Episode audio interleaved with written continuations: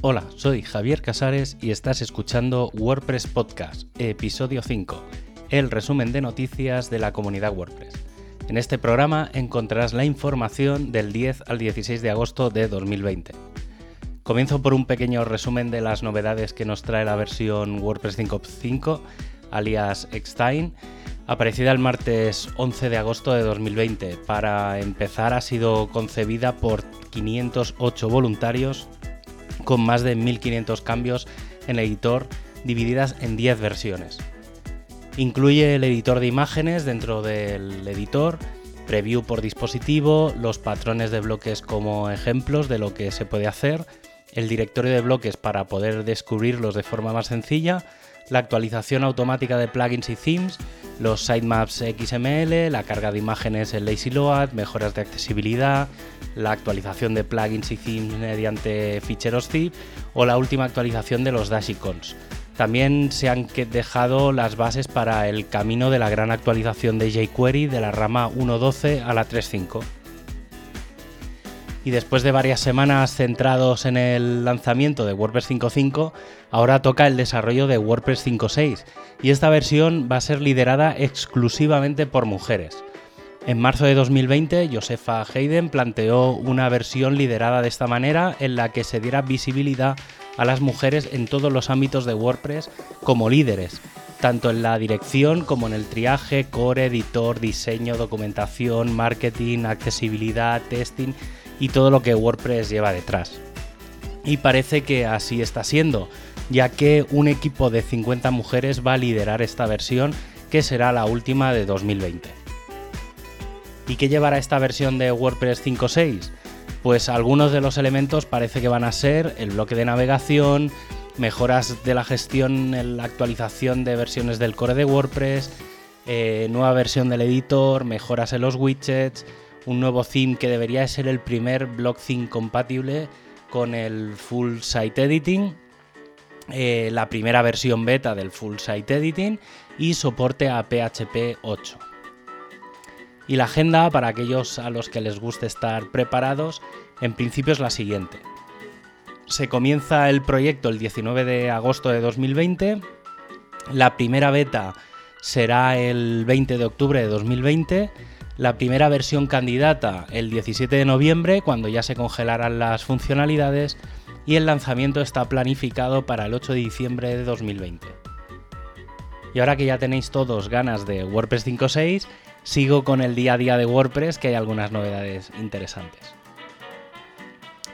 El equipo de Core está planteando un cambio importante en la gestión de cachés porque en muchos casos se utilizan distintas capas y ahora WordPress solo gestiona como máximo una de ellas a la vez, así que se creará una función para poder gestionar varias. El grupo de CSS está poniendo al día el coding standards de CSS en el handbook y sacará un resumen de cambios en breve.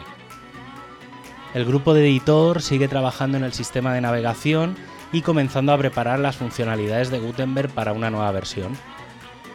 Y en general, ya se está planificando WordPress 5.5.1 con algunos pequeños cambios con respecto a la versión recién lanzada. El equipo de themes está revisando las guías sobre qué debe pasar cuando un theme incumple las reglas, tras la situación que se ha generado con el theme Astra. Y es que se han probado múltiples métodos y aunque la forma más efectiva es suspender un theme, suele ser bastante confusa para los usuarios. Esto ha hecho que se lancen dos preguntas al aire eh, la primera de ellas es cuál es el balance correcto entre la necesidad de los usuarios y de los creadores. Y la segunda es si se pudiera cambiar algo en la política de los procesos de comunicación, ¿cuál sería? Desde el equipo de diseño se está planteando un grupo de componentes llamado G2 que simplifica y normaliza el uso de todos los elementos habituales del editor y lo que vendrían a ser botones, selectores y opciones en general. El objetivo principal de este proyecto es seguir con la normalización de todos los componentes dentro de WordPress para que todo aquel que desarrolle, tanto si es un plugin, un theme, un bloque, utilice la misma, utilice la misma línea gráfica y se facilite la navegación y el uso a los usuarios. Además, este grupo de componentes tiene un objetivo principal eh, del que acabo de explicar y es el de la accesibilidad, tanto a nivel visual como a nivel de código. Y hablando de accesibilidad, el equipo de, se está planteando ya si debe de dar el paso para dar soporte a los estándares Web Content Accessibility Guidelines en su versión 2.1, cumpliendo el nivel AA, algo que podría ser una realidad en WordPress 5.6. El equipo de documentación se está focalizando en la reorganización de la información de Gutenberg, enfocándola a los recién llegados para que puedan encontrar los datos con una mejor estructura. El equipo de móvil ha lanzado la versión 15.5 de Android y iOS. Algunas de las novedades son el buscador de entradas, la posibilidad de subir audio y vídeo y mejoras en los bloques cover y de encabezados. Y el equipo de comunidad ha tenido una semana bastante movida porque se ha lanzado definitivamente el Learn WordPress en learn.wordpress.org.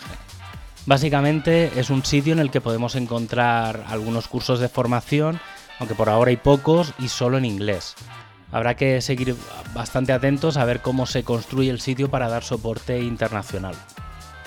Además, se ha estado tratando el trabajo de los Discussion Group Leaders y se ha creado un grupo de Meetup para el proyecto All in WordPress.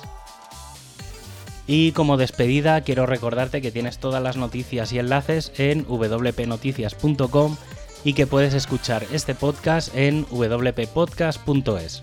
Un abrazo y hasta el próximo programa.